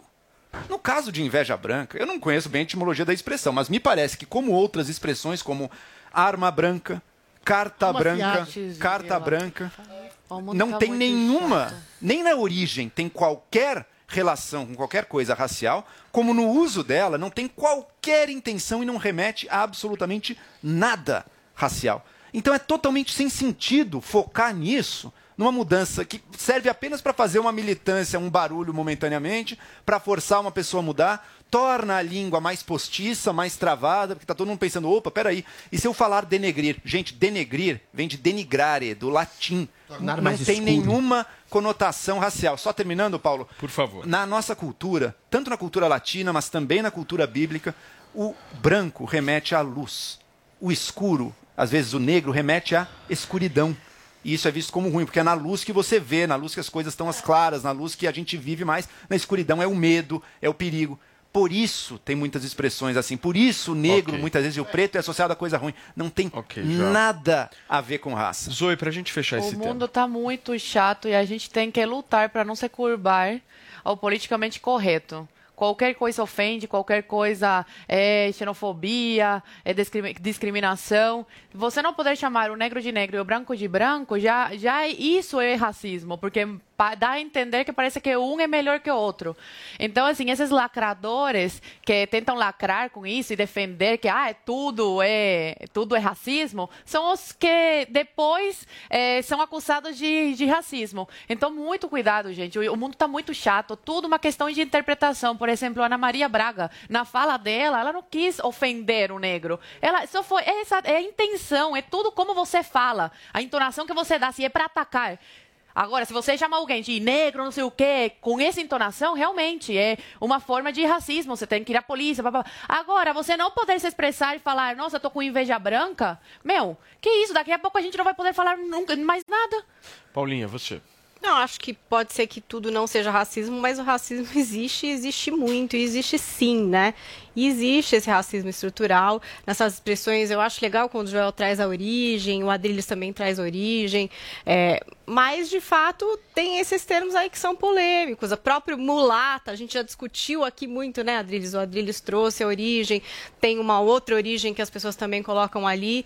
É óbvio que a intenção, como a Zoe falou, é alguma coisa muito forte que pesa, mas o racismo existe sim, e eu acho que muitas vezes a gente reforça sem perceber. Eu não vejo problema nenhum da Ana Maria Braga se de se desculpar se ela acha que deve. Acho que cada um a age da forma expressão que equivocada, entende. Paulo. Posso fazer uma pergunta, se você Paulinha? se desculpar por toda expressão que tem, se você se desculpar por toda expressão que tiver branco e negro, negro re- referindo como o Joel bem disse aqui, a escuridão, a você não enxergar, a branco como uma coisa clara, como racismo, você, limita completamente a língua Joel, em 10 nome da, segundos. da, da Ok, policiamento Adriles. linguar. 10 segundos. 10 segundos pra gente fechar. Que ela tenha visto o problema e tenha pedido desculpas, ok, ela viu, mas existia motivo real pra ver isso? Zero. Existe algum problema? Essa que pergunta eu queria passar pra Paulinha. Ok, você não vê problema nela pedir desculpas, mas em usar a expressão inveja branca, que não tem origem Não é racial racista. nem conotação racial, Paulinha, você vê problema? Ué, eu já usei essa expressão aqui, várias pessoas me criticaram, pedi desculpas. Como eu já usei a expressão judiar aqui, que eu Judiar, não é. sabia e que Judiar, tem uma é. origem bem horrorosa. É judeu, E é. que eu tô tentando excluir do meu vocabulário. Então, assim, eu não vejo grande Mas você problema percebe ela que a intencionalidade é muito mais interessante. Claro, é óbvio, mas eu acho que quando alguém te alerta, quando você lê e você se sensibiliza com aquilo, porque você deve Mas concordar comigo que muitas pessoas Tem que ser devem real, né? Tem que ser real, tem que ser real, então tem que investigar. Tem que investigar. Tem que investigar. A gente, obviamente, busca investigação sempre e, obviamente, busca um certo bom senso nas coisas, né? Da gente nem dizer que não existe racismo, porque isso é uma coisa Sim. absurda, é óbvio que o racismo existe. E nem que tudo ele é já tá claro. estrutural, acho que não. Muito menos a gente E é bem querer sério é, policiar desse jeito. país a menos fala de uma racista do mundo, embora exista na racismo. Ana Maria. Eu estou falando, peço peço que você se cale. Paulinha. Agora já falei. É. Gostou? Eu Bom, quero falar um negócio pra você. Por favor, meu amor. Você fala. que tem uma filha. Quantos anos tá a Heleninha? Leninha tá com dois aninhos, vai fazer. Aliás, ela tá vestida hoje, foi pra escola hoje, fantasiada de bailarina. Recebi fotos incríveis. Maravilhoso. Sexta-feira sempre é, né? O dia da fantasia. Mas tem uma coisa pra te falar, mas é pro futuro dela. Você tá pronto já meu saber? Deus, já fiquei preocupado já. O que, que você vai falar, Paulo? Calma que é alguma coisa legal. Sabe que eu tenho um podcast aqui na Jovem Pan, que é o Manual do Filho. Eu converso com o psicólogo Thiago Tamburini sobre várias questões a respeito da infância e da educação de crianças. Uma das preocupações mais é, recorrentes que os pais mandam pra gente é essa questão das telas, né? Procrastinação nas telas, tempo de tela, quanto tempo pode ficar aqui, quanto tempo pode ficar ali. Mas a gente teve uma entrevista até muito legal aqui no Morning Show, é, acho que essa semana ou semana passada, não Semana me lembro. passada. Exatamente. Falando sobre essa questão é, da pandemia, do isolamento e dessa entrada é, da educação 4.0, né? Que é quando você começa a aprender através desses meios digitais. Que legal, Então, Paulinha. isso é possível. É muito legal, Paulo, porque a criança ela pode usar a tecnologia para desenvolver é, coisas que ela vai usar para a vida e até para o mundo do trabalho, mas de uma forma divertida, claro, com envolvimento lúdico. Você acha que as aulas online ajudaram nessa dinâmica com os aparelhos celulares, a tecnologia? Como é que você viu isso? Eu acho que ajudaram, porque mesmo escolas como a dos meus filhos, que tinham um pouco de pé atrás a respeito da inserção precoce da tecnologia, tiveram que se adaptar e trazer isso de alguma forma para trazer ensinamento para as crianças, mas mantendo também os preceitos da escola, envolvimento lúdico, a criatividade. E você sabe que New Cursos vai trazer agora para vocês,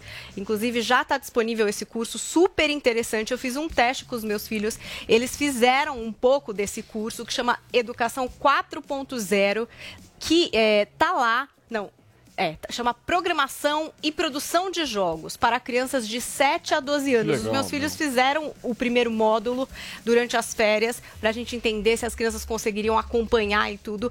Porque o que, que mostra esse curso do New Cursos?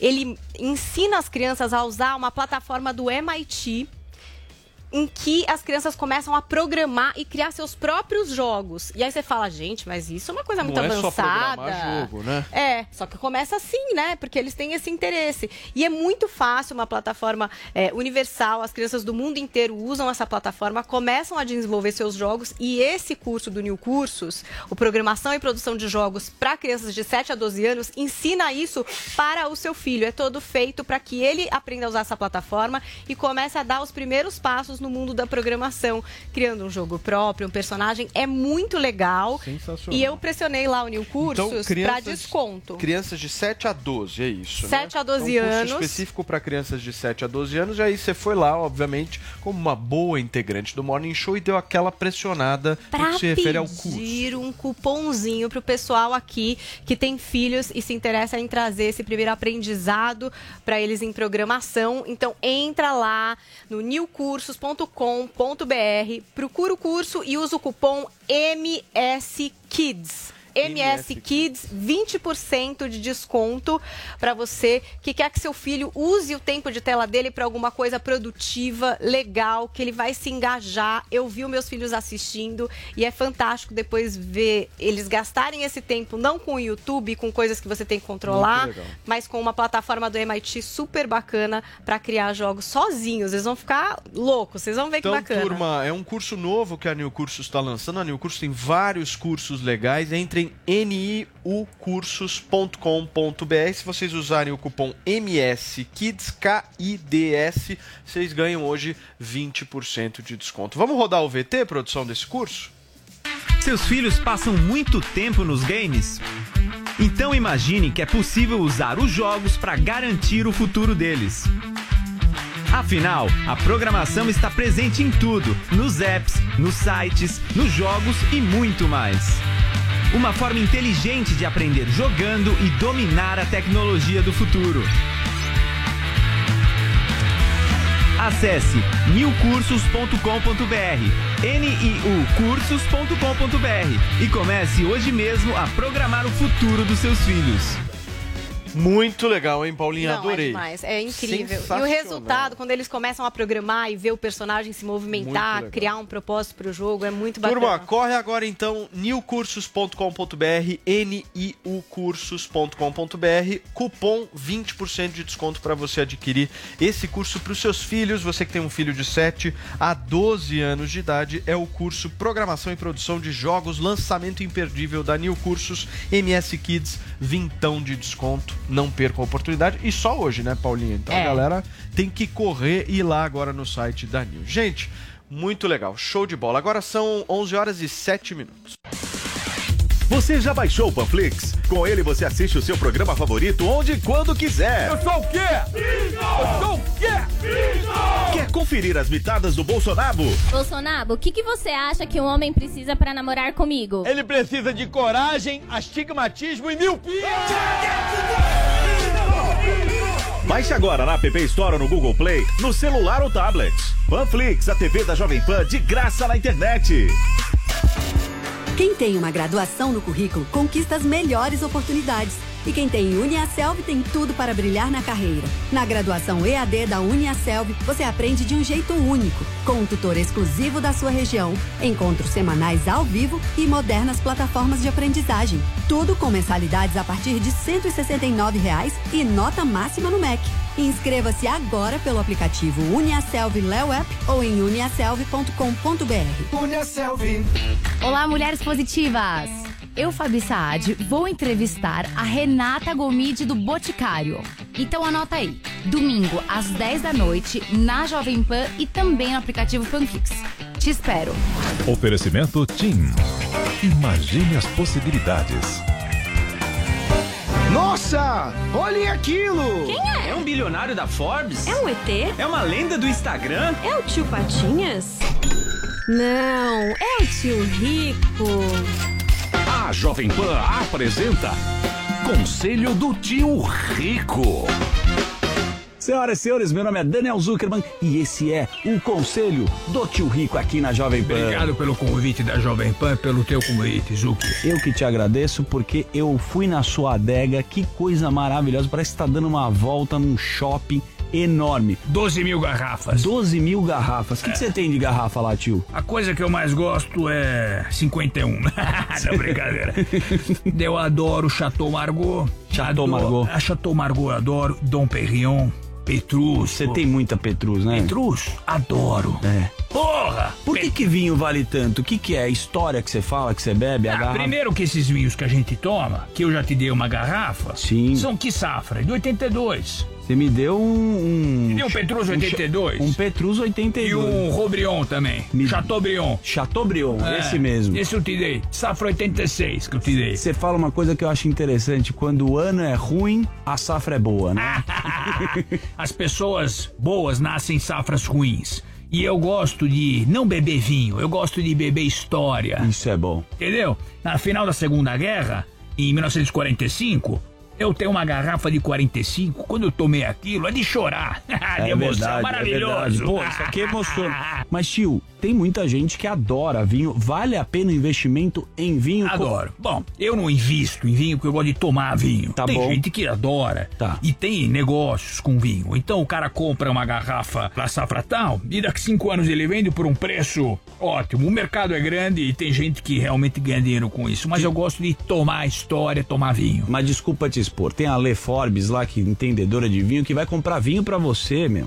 É, na verdade a Dani é a minha sommelier. Eu falo, Dani, a tua tarefa é comprar vinho bom pra mim. E ela só compra em leilão.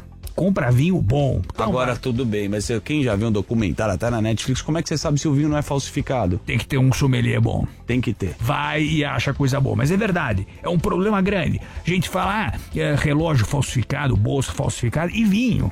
Pô, você toma o vinho, vai dentro de você o vinho. Então é um perigo isso aí. Agora tem que ter um. Mando a Dani lá comprar os vinhos pra mim e ela só traz coisa boa. E vou te falar, tá cada vez mais caro esses vinhos, viu? Tá, né? Nossa! Agora vamos fazer o seguinte: quem tá escutando a gente hoje quer dar aquela surpreendida, vai jantar. O que, que você aconselha um vinho pra dá uma bela de uma carimbada, tio. vinho bom. Sabe o que, é vinho bom? É com companhia boa. Boa, tio. Agora você falou bonito. Eu adoro tomar. Às vezes tem vinho que nem. O vinho pode ser caro, mas se a pessoa for chata, não vale a garrafa. Ó, vinho caro com pessoa barata não dá. Tem que ser. O contrário até pode ser. Pessoa cara, mas com vinho barato.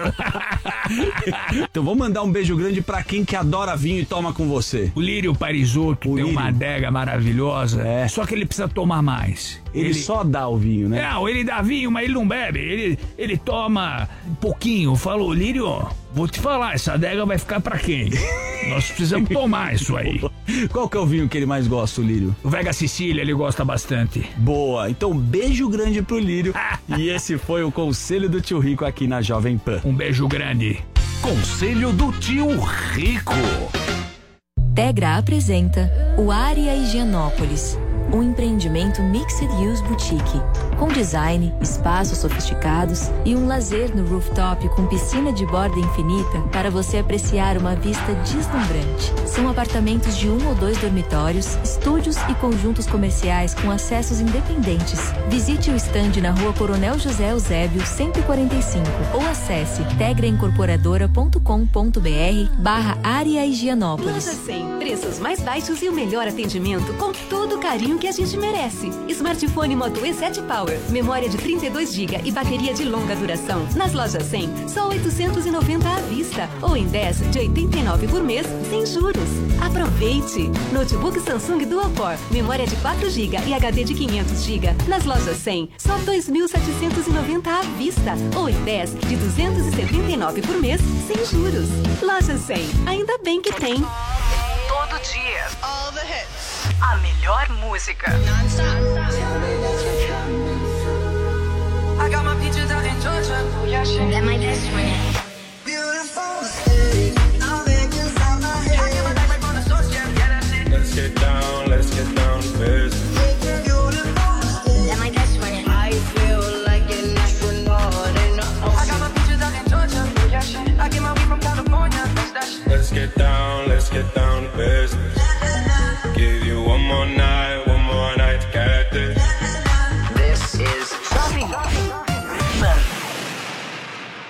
Estamos em plena estação da gripe. Você já se vacinou? O que está esperando? A vacina da gripe diminui drasticamente as chances de complicações em quadros virais e respiratórios ligados ao vírus da influenza H1N1. Com esse gesto, você se protege e evita idas aos serviços de pronto atendimento. Ligue já na PPVAC e agende seu horário ou vamos até você. Diga que ouviu na Jovem Pan e ganhe descontos de até 30%. Ligue PPVAC 11 38 13 96 11. Quer acompanhar os conteúdos da Jovem Pan sem pagar nada?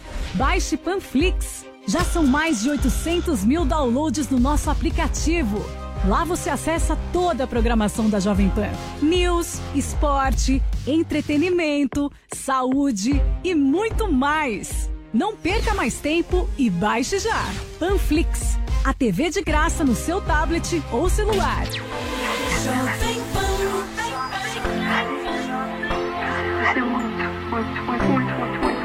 eu devia. Mas não dá. Não dá. Bebê, eu te prometo, era de verdade quando eu disse que eu te amava. Você foi a pessoa certa na hora errada. Você foi a pessoa certa na hora errada.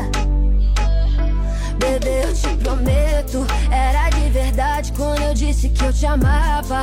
Você foi a pessoa certa na hora errada. Você foi a pessoa certa na hora errada. Eu nunca quis te machucar, pelo contrário. Tentei deixar claro que comigo é temporário. Vivendo um romance igual aos contos literários. Contra minha intuição e o meu calendário. Mas não esperava que você esperava algo de mim. Às vezes você não sabe mostrar que tá afim. Agora chega com essa história falando que eu menti. Mas eu nunca menti, no. Bebê, eu te prometo. Era de verdade quando eu disse que eu te amava. Você foi a pessoa certa na hora errada. Você foi a pessoa certa na hora errada. Bebê, eu te prometo.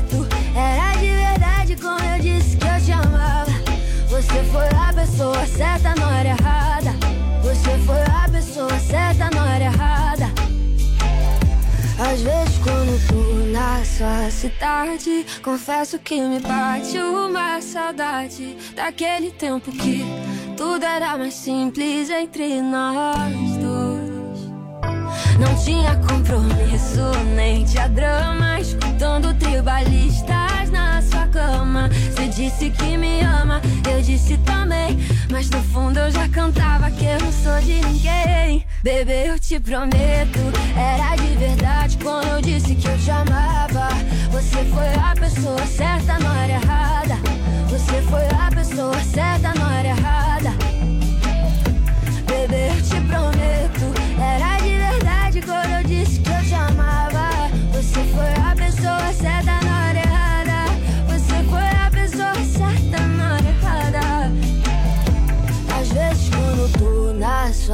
cidade, confesso que me bate uma saudade. Tá. Em ritmo de Zoe Martinez, aqui no Morning Show, Ai, com essa adoro dança cubana maravilhosa. Aliás, o Glaucão podia botar também umas outras musiquinhas, hein, É. Glaucão? É Chega legal, de é, música. A, a cubana que não sabe dançar, tudo bem. Quero dançar a música da barata. No final, todo mundo tem que dançar, Vamos dançar. com a tatu, a musiquinha da barata. eu Nós quero. vamos. Pera aí que a gente vai entrar no tema sou da cubana, barata não agora. conheço essa Só um música. minuto, Conheço querido. muita coisa. Olha só, gente, a nossa conversa aqui desta sexta-feira é com uma das maiores youtubers da atualidade. Com quase 9 milhões de inscritos, a influenciadora é sucesso entre o público juvenil. Com apenas 21 anos, ela vive do que produz para a internet, mas não se contenta somente com as redes sociais. Além dos mais diversos vídeos postados, a jovem ainda investe em uma carreira musical, tem quatro livros lançados, um curso sobre influência digital e conquista e a conquista dela mais recente, o lançamento da produtora própria. Bianca Tatu tá mais conhecida como Bibi Tatu, já tá aqui com a gente. Oi Bibi, tudo bem? Seja muito bem-vinda ao Morning. Show.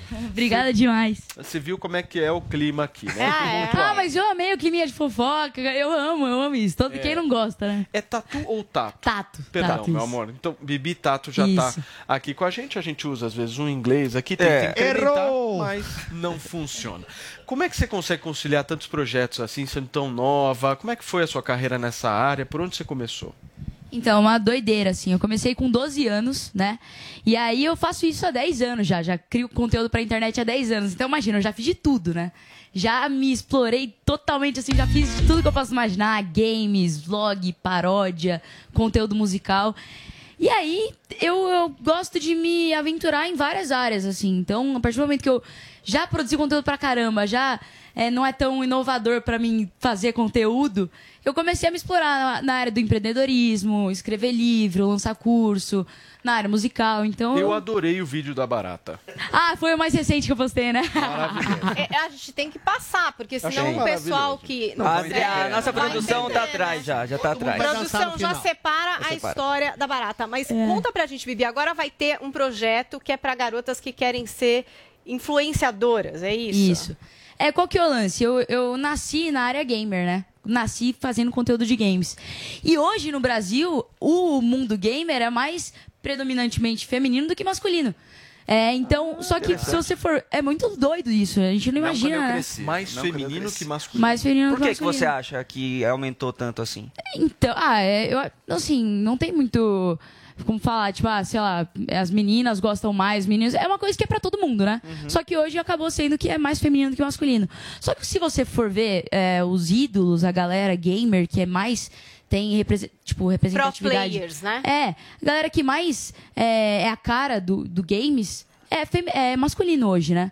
Então eu tô fazendo esse projeto justamente pra pegar essa galera que é, é a maioria e falar, ó, vocês são boas, vocês são, vocês podem ser influenciadoras, vocês podem ser produtoras de conteúdo e gamers Tem profissionais. muita procura, né? Tem muita. Muito. Então a, a gente fez esse projeto, o projeto BIS, né? É, pra dar oportunidade para meninas criarem conteúdo na área de games. Então é, a gente vai ter a galera. Vai ter um reality, né? Pra escolher quem vão ser as meninas que vão participar da casa. E aí, e aí além disso, É um Big Brother das influenciadoras Legal. dos games. É, é, é quase isso. Aqui vai ser um reality pra escolher quem vai ser da casa. A partir do- momento que a Legal. casa tá pronta, é menina produzindo conteúdo de games, de maquiagem, de tudo. Produção Nós de conteúdo. temos uma influenciadora aqui no programa. Zoe, Zoe Martinez. Martinez. Olha, É, Zoe. tô em casa então. Direto de Cuba. Tem bolsonarismo na casa também? Babi, que tipo de conteúdo atrai mais o público? Ah, na verdade, depende do, do no meio, né? Eu cresci por conta da música. Eu fiz games a infância inteira, mas quando eu postei uma música, é, Foi estourou. Então, hoje, música sempre é muito forte. Não tem ninguém que não gosta de música. Agora, Bibi, é, todo mundo que é que tem quantidade de seguidores que você tem, está sempre também mais exposto né, na sua vida eh, social, né? Como é que você lida com isso? Você, além dos seus conteúdos, você, você, você compartilha com o seu público também sobre a sua vida e, e você toma alguns cuidados por ser essa pessoa que tem esse alcance que você tem hoje? Sim, sim. Eu, como eu já sou há 10 anos uma figura pública, o pessoal conhece minha vida toda, assim. E eu, eu gosto muito disso, mas tem um limite, assim. Eu, é, eu não exponho tudo, né? Porque eu acho que a gente tem que ter a nossa privacidade, assim. Mas eu acho muito legal esse carinho que, o- que a galera tem de conhecer minha vida, conhecer minha família, é, ter um carinho pelos meus priminhos gêmeos, meu cachorro. Então eu acho muito fofo, é muito legal. Mas, assim, nunca ultrapassou o limite em relação à minha vida pessoal. Por enquanto tá tranquilo. Bibi, é, a sua geração, sobretudo no Instagram, nas redes sociais, fala muito em autoestima. E geralmente essa autoestima é voltada pro físico, a menina mais gordinha, mais vesga, mais cabeçuda, não sei. E você faz um contraponto muito interessante. A autoestima através do trabalho. Você é muito multifacetada, você dança, você canta, você faz a coisa de gamer. E essa autoestima que é muito interessante, a meu ver, que se projeta pro trabalho, que é o trabalho que você faz pro outro, quer seja no entretenimento, na poesia, como um pedreiro, como executivo. Como é que você canaliza esse trabalho pra colocar na autoestima pela ação e pelo trabalho pras meninas? Eu acho isso virtuoso da sua parte. Ah, que legal. Eu, assim, é- eu sou uma pessoa que eu nunca gostei de ser vulgar, assim, sei lá, não, não gosto de mostrar na internet meu corpo, assim. Eu acho que a gente tem muito mais a oferecer do que só o corpo. Mas não julgo quem, quem mostra o corpo. Só que eu acho que o, o que tem que ser mais. É... Ainda mais porque você trabalha com público infantil também, né? É, exatamente, exatamente. Mas eu acho que o que tem que ser mais valorizado na gente é o nosso interior. Então é o fato da gente trabalhar, da gente se dedicar, da gente ser referência. Então, eu acho que eu consigo mostrar isso bastante na minha carreira, porque é isso que eu mostro para as pessoas. Então eu mostro o talento, eu mostro representatividade, mostro, ó, tem que dar valor à família, tem que dar valor a isso, isso e isso. Então, acho que é legal nessa parte, assim, mas. É, o orgulho que a gente tem é o trabalho que a gente faz pro outro. É, É a isso aí. principal autoestima que a Não, gente e deve nesse ter, né? Muito caso, ela, eu acho que é interessante esse caso da Bibi, porque ela nem precisa ficar reiterando o tempo inteiro que ela é mulher. Tá posto. Tá Exatamente. colocado. Ela não se coloca como dela identitária fala, de jeito nenhum. O sucesso dela fala mais alto do É que pelo o que ela faz. dela. Isso é muito bacana. Isso é muito legal. Joel Pinheiro da Fonseca. Bibi, eu tenho dois filhos, ambos me dizem, volta e meia, que querem ser youtuber também quando crescerem, Todos influenciadores. querem. Pai? Todo mundo que... Ah, Como É pai o novo tenta jogador ser. de futebol. Ai, meu Deus, Eu tento, mas eu não consigo. Ai, Yuri, meu Deus Eu, eu tento, mas não consigo. Mas é um, é um desejo, é uma aspiração que tá dada com as crianças. Assim, não são só meus filhos. É muita criançada vê isso, gosta disso, acompanha, consome isso. Agora, é um mundo que cobra o seu preço também, né? A busca incessante por atenção, por like, é você ser avaliado pelo quantas pessoas viram seu vídeo, por quantas pessoas gostaram, e às vezes a resposta é negativa, às vezes a resposta de quem não gostou, violenta pra caramba também. Isso tem um peso e tem um impacto até na saúde mental de adultos. Na de crianças, então, é algo ainda mais delicado, né? Que cuidados você tem com relação, primeiro, à sua saúde mental nessa coisa toda e outro, das pessoas que você vai ajudar aí, que você vai, você vai tentar levar por esse processo. Certo. A internet, no meu ponto de vista, é- tá cheia de armadilhas. Armadilhas de você, sei lá, é, se querer seguir um caminho por conta das visualiza- visualizações ou, sei lá, por engajamento, tudo mais. Mas o que eu sempre falo para as pessoas, e o que, o que faz a minha saúde mental estar em dia, assim, em relação à produção de conteúdo, é realmente você estar orgulhoso do seu trabalho. Você fazer e no final você ver o resultado e falar: caraca, eu me orgulho do que eu fiz. E não com o resultado que aquilo dá, sabe? Porque o resultado, ele vem de qualquer maneira. No final, pode demorar pra caramba, pode demorar pouco, mas vem. É, eu já tô na internet há 10 anos, então eu já tive altos e baixos gigantescos, assim. Engajamento lá no topo do nada cai, do na- topo no, do nada cai. Então o que faz eu me manter estável é eu estar orgulhosa do meu trabalho. Porque se, a gente ficar preocupando, ai, será que as pessoas vão gostar? Será que vou ter Muito engajamento? hater? Você tem muito hater? Não, né? Não tenho muito. É curioso, você, você passa uma Não tem alegria e uma- um encanto pela vida que é Fala, difícil Paulinha. encaixar um hater em você. Eu queria perguntar assim, tipo, que nem, é, você faz um conteúdo que é mais pro jovem, talvez até mais novo que você. Acho que você é até muito mais Sim. adulta do que o público que te consome, né? E agora, como você falou, tô há 10 anos na internet, né? A gente vê outros youtubers e tal que também falavam pra criança, jogavam Minecraft, e aí de repente estão, sei lá, falando de política, de outras coisas. Você pensa nisso, assim, olha, talvez eu tenha que mudar de público, eu vou amadurecer um pouco o meu conteúdo, eu vou crescer com esse público. Como que é isso? Ou você pensa, tipo, meio Xuxa, não, são só as crianças, vem, gente, é barata, É, todo esse mundo. hora, né? Não, é. É, sim, sim. Quando eu comecei, era muito infantil o meu público. Eu agia de uma maneira mais infantil, era tudo mais infantil. Hoje em dia, por exemplo, eu tenho um quadro no meu canal que sou eu e duas amigas conversando sobre assuntos da vida. É, sei lá, sobre responsabilidade, sobre não sei o que, não sei o que lá.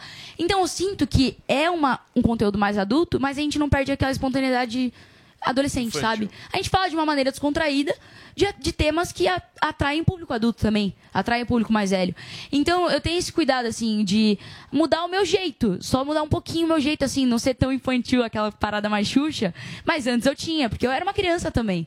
Então a gente vai Você vai crescendo, adequando, assim. com Vai o adequando. Você falou dessa, dessa, desse teu projeto em relação a influencers. A partir de que idade? Então, são meninas a partir de 18 anos, né? a partir de 18 anos que vão participar. É, porque tem todo. Quando é menor de idade, tem todo o lance do colégio, então.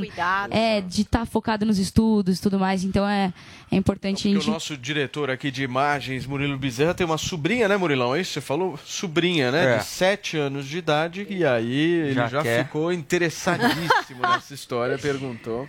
Mas É. Bibi, obrigado, viu, querida? Obrigado Obrigada a pela vocês, tua- demais, pela demais. tua participação aqui no nosso programa. Parabéns pelo seu trabalho. Quais são as redes sociais e se você tiver algum, algum site para divulgar, enfim, para a galera pesquisar um pouco mais sobre esse projeto. Isso é tudo Bibi Tato, Bibi T-A-T-T-O, então Twitter, Instagram, YouTube, tudo. E o projeto Bis, ele ainda não foi lançado oficialmente para vocês poderem fazer parte, mas em breve vai estar disponível aí na plataforma Divi Hub pra galera entrar e fazer parte do projeto e vai ser demais. Muito bem. Fiquem ligados. A gente gostou tanto, mas tanto da entrevista com você que agora a gente vai dançar uma música especial. Cadê? Demais! Baratinha versão rock. Olha o rock. Ó! Olha, olha como a Adriles dança. Nossa, eles dançam muito, os três. Eu tô de cor de barato.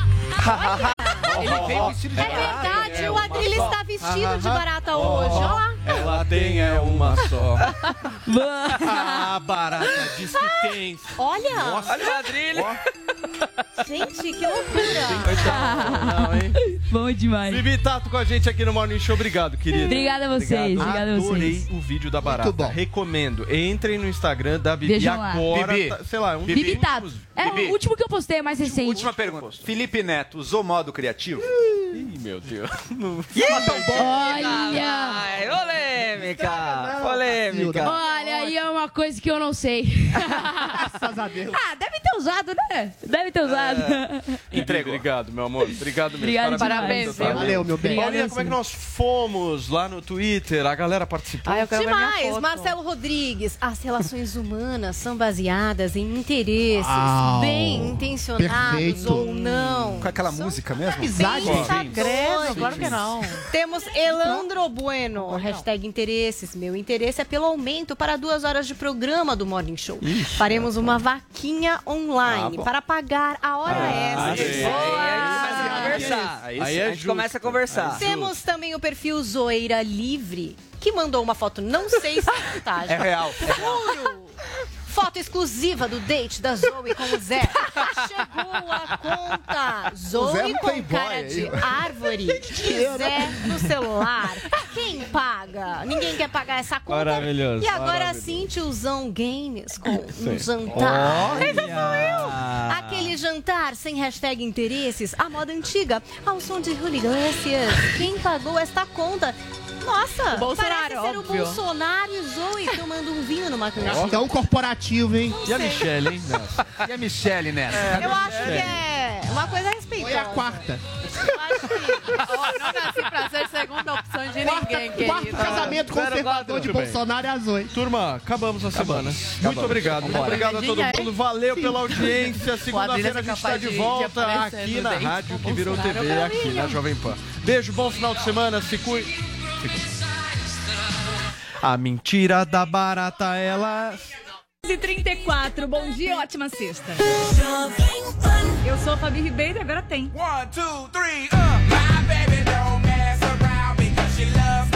With the Lucky Land slots, you can get lucky just about anywhere.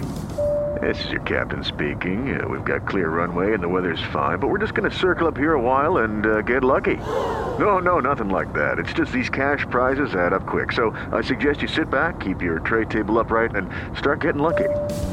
Play for free at LuckyLandSlots.com. Are you feeling lucky? No purchase necessary. Void where prohibited by law. 18 plus terms and conditions apply. See website for details.